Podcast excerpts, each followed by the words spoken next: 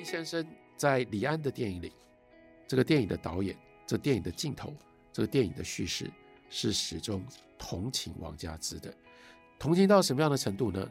等到王佳芝牺牲的时候，他是预计我们所有的观众要为王佳芝而一哭的，然后还担心我们哭不出来，所以在李安的电影里面，那有那样的一个画面，就让梁朝伟演的易先生坐在王佳芝睡过的床上，摸着那个床单，多么样的深情啊！这是李安的易先生，这不是张爱玲的易先生。张爱玲的易先生。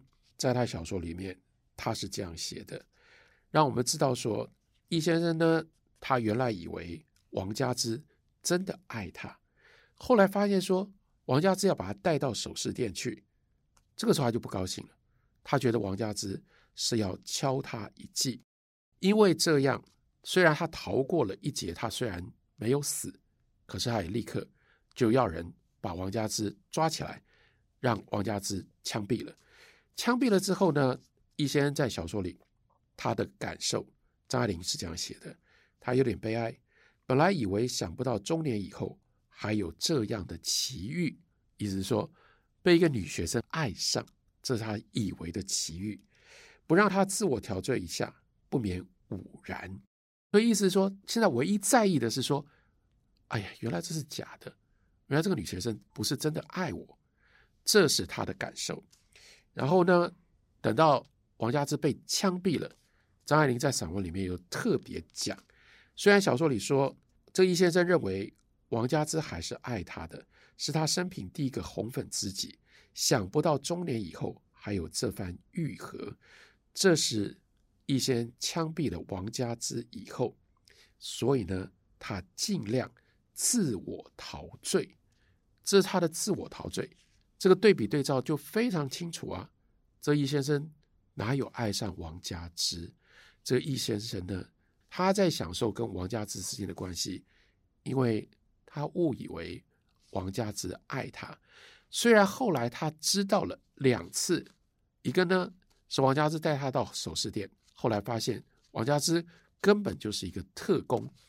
可是王佳芝最后警告他，让他稍稍。有这么样一条路，他可以抓着继续自我陶醉。可是你知道，他的自我陶醉也是在理性之后的一种反应。他不会放过王佳芝，不会因为这样就饶了王佳芝。是在王佳芝被枪毙了之后，他还回来意淫已经死掉了的王佳芝。他说：“得一知己，死而无憾。”他觉得他的影子会永远依伴他，安慰他。他们是原始的猎人与猎物的关系，虎与杖，为虎作墙的那个杖，虎与杖的关系，最终极的战友，他这才生是他的人，死是他的。你看，他是用这种方式描写易先生，这个易先生可怕的占有欲。等到王佳芝死了，而且是被他枪毙的。这个时候一切都不会改变。哎呀，他心满意足，有这样的一个人，我可以继续假定他仍然是爱我的，死了之后变成鬼，都还是爱我。所以这是最终极的占有。的的确确，我们读这一段应该读得毛骨悚然。的的确确，从这一段你就回头，你知道怎么可能在这个小说里？是美化汉奸的呢？是歌颂汉奸的呢？这是因为读的人不了解张爱玲，或者说这是没有称职的读小说的基本的能力。如果你用这种方式读张爱玲的小说，你要知道，这是他对这个汉奸，他对于这个易先生的最深刻的批判，不是他背叛了中华民族，而是他内在的一种最深刻的邪恶。这个邪恶就是那样的一种占有欲。如果不是这样的一种占有欲，这种占有欲所衍生出来的权力欲望，它也不会变成这样的一个汉奸，变成这样的一个情报头子。这才是在小说《色戒》里面他真正写的。希望大家也就能够明白，我为什么强调李安拍的《色戒》不是张爱玲的《色戒》，因为如果是张爱玲的《色戒》，你怎么会去找梁朝伟？来演易先生呢？我们怎么可能在梁朝伟的身上感觉到那样一种深刻的、可怕的邪恶？梁朝伟怎么演都不像是这种邪恶的人。的的确确，李安没有要把易先生变成一个邪恶的人，要不然他也不会让梁朝伟演的易先生在那里坐在那个床上去抚摸那个床单，那是他的在电影里，那他的真情流露，他的真情流露，所以反映在电影里，易先生枪毙王佳芝就必须要是不得已的，他是身不由己，他被他的底下人胁迫，看着说：“哦，你敢放这个女间谍吗？你放了这个女间谍，我们会去告你哦。”在这种状况底下呢，电影里是不得已枪毙了王佳芝。这不是张爱玲的意义啊，这不是张爱玲的用意啊。张爱玲用意是，她当然要枪毙王佳芝，枪毙了王佳芝之后，她才能够病态的、扭曲的终极占有王佳芝，不止占有她的人。这个时候说死后，我都还可以一直想：哎呀，我到了中年，还有一个这样的女学生爱上我，她要把这件事情借由王佳芝之死，枪毙了王佳芝，把它给固定下来。所以，如果大家对于张爱玲的《色戒》到底在讲什么，以及如果你看了李安的《色戒》，你想要更清楚的了解李安跟张爱玲他们两个人，不管是在对于人性的体会了解，或者是在文学跟电影的表现上有一些什么样的差别的话，就请大家来看一下这一篇收在《惘然记》当中的散文。《惘然记》当中，另外有一篇大家会很好奇。也应该要特别看一下的文章，叫做《重访边城》。重访边城最重要的是，因为里面写到了张爱玲唯一一次到台湾的旅行的经过。那在这篇文章有一个编案告诉我们，这篇文章结束的地方有一段编注，这个是编者的暗语，告诉我们说，一九六一年秋，张爱玲造访台湾和香港。一九六三年三月，他将此行的见闻写成一篇英文游记，标题叫做《A Return to the Frontier》，发表于美国的一个杂志《The Reporter》上面。张爱玲此次访台，会见了不少台湾文学界的人士，例如王祯和、白先勇等人。而这篇英文游记也在当时的台湾引起了极大的回响。二零零七年，张爱玲文学遗产执行人宋怡朗。整理出三十四页从未发表过的重访编程中文手稿，而且经过了比对，发现此篇并非《A Return to the Frontier》的中译本，不是的，所以推断这是张爱玲在一九八二年以后用中文重新撰写的版本，所以这是到二零零七年才发现的张爱玲死后之后所留下来的手稿。所以很珍贵，看一下他怎么写台湾，我当他在一九八二年回顾回想他在台湾的旅行的时候，他记得什么？文章一开头就说：“我回香港去一趟，顺便弯到台湾去看看。在台北下飞机的时候，没预备有认识的人来接。他在台湾有认识的人，不过那是两个美国人，一对夫妻，麦先生、麦太太，他就特别。”叫麦先生、麦太太不要来，因为他们这一项刚巧在忙，但是也可能他们托了别人来接机，所以这个时候他一下飞机太有趣了，他就看到一个显然干练的、穿着深色西装的人走上前来，他没有特别感觉到压抑，他以为这是麦先生、麦太太安排叫人家来帮他接机，但是这个人一开口，知道他问他什么吗？他用英文问说。Are you Mrs. Richard Nixon? Richard Nixon 是谁？那就是尼克森总统啊。当时当然他不是总统。Richard Nixon，张爱玲就说：“我看过金发的尼克森太太很多照片，很漂亮，看起来比他实际的年龄年轻二三十岁。我从来没以为我会长得像他，而且这个人总该认得出我是一个中国女同胞。”即使是戴着太阳眼镜，但是因为女人总无法完全不信一句阿谀之词，不管多么显然和事实不符，我立刻就想到，尼克森太太很瘦，而我无疑的是瘦。哦，也许他把他当做尼克森太太戴了黑色的假发，为了要避免引起注意。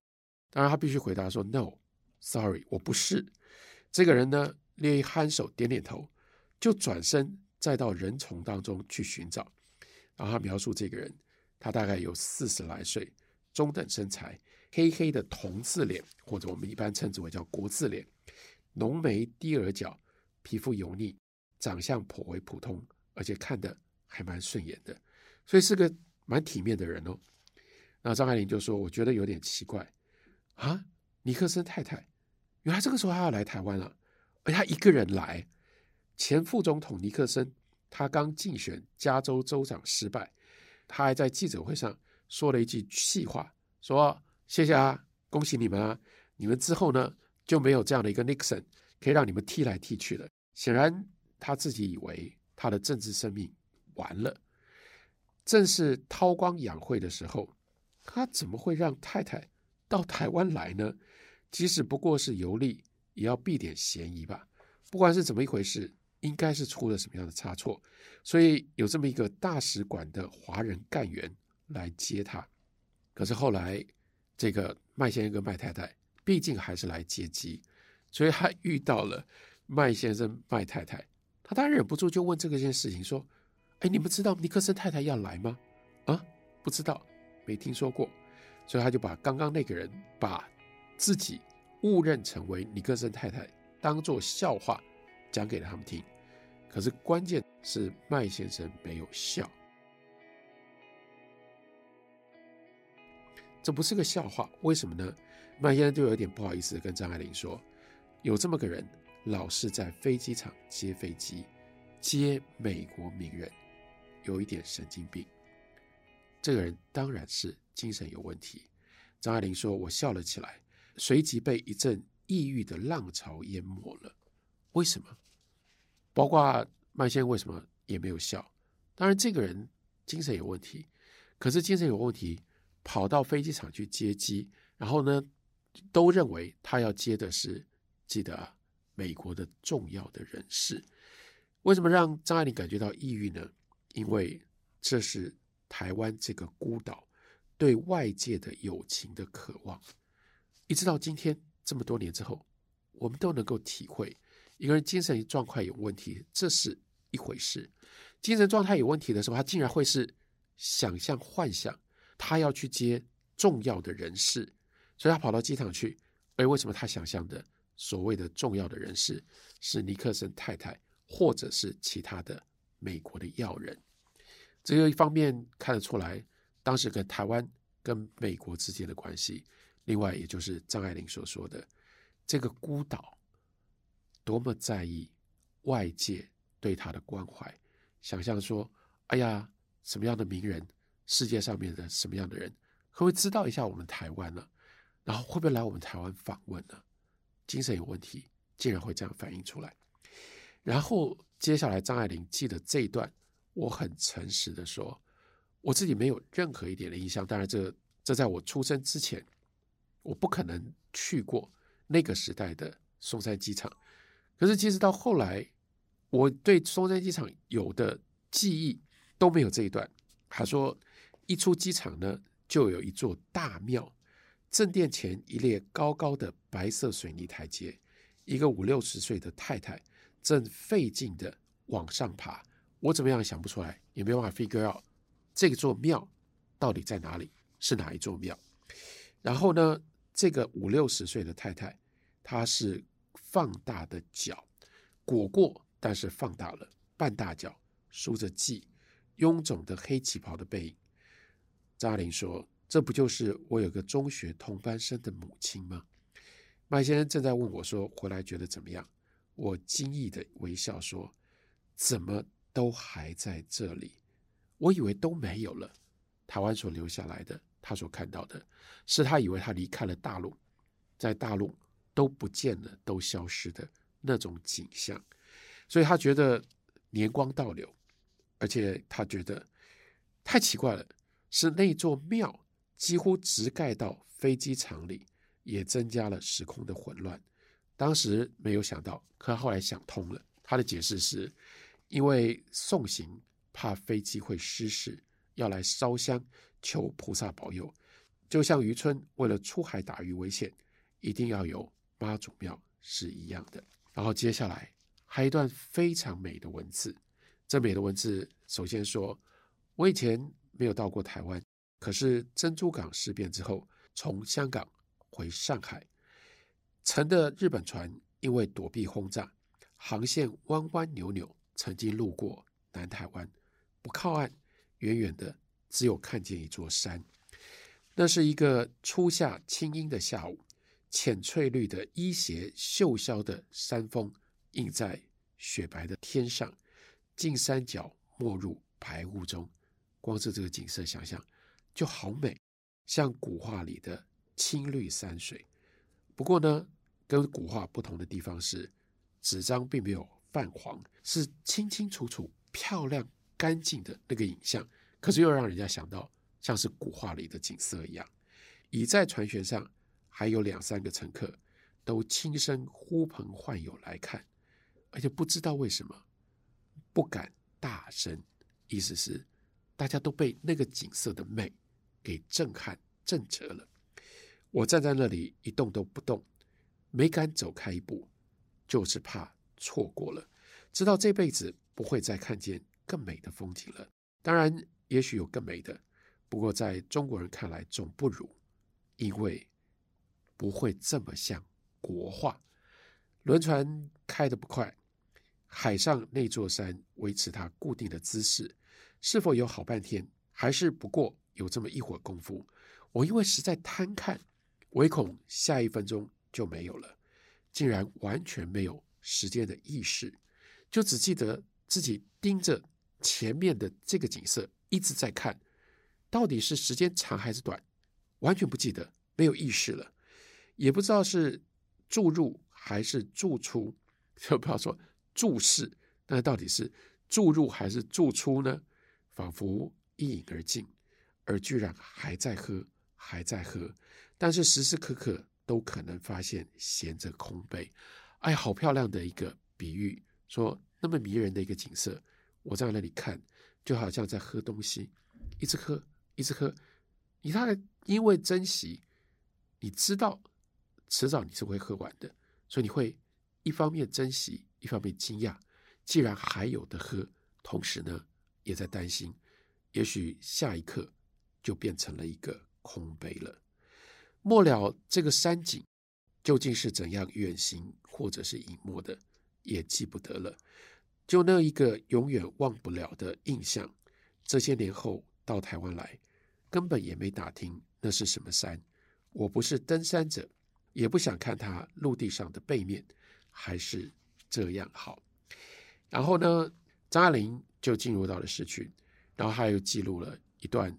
奇遇，那就是谁陪他带着他在台北逛呢？是习德进，而且他特别说，有习德进带着走遍大街小巷是难得的轻福。为什么？因为习德进一句话都不说，他默无语语，简直就像你一个人逍遥自在的散步。不过呢，就免除了迷路的恐慌。文章里面另外有一段。应该是他去到了龙山寺，但是他所描述的龙山寺，跟我们今天印象当中我们所看到的龙山寺又不一样，因为他所看到的是以前的上一代的龙山寺的神像，他对这个神像留下了最深刻的印象，用他精彩的文学之笔记录下来。他说那是一个古庙，当然在台北不会太古老。灰色的屋瓦，白苍苍的，略带紫蓝，色调微妙，先就与众不同。里面的神像现代化的出奇，大头，面目狰狞，帽子上一颗大绒球横斜，这是武生的戏装。身材极矮，从俯视的角度压缩了。与他并坐的一位，甚至没有下半身，同是双手搁在桌上，略去下肢的一个是高个子。躯干拉长了，长眉直垂到腮颊上，这绝不是受后期印象派影响的现代雕塑，而是当年影响马蒂斯的日本版画的表亲或者祖先。日本吸收中国文化，如汉字就有一部分是从福建传过去的。闽南塑像的这种特色，后来如果失传了，那就是交通便利了些，被中原的主流给淹没了。所以张爱玲她到台湾，她所留下来的印象非常的特殊。大家如果有兴趣的话，现在这篇文章就收在她的散文集《惘然记》当中。感谢您的收听。我们下周同一时间再会。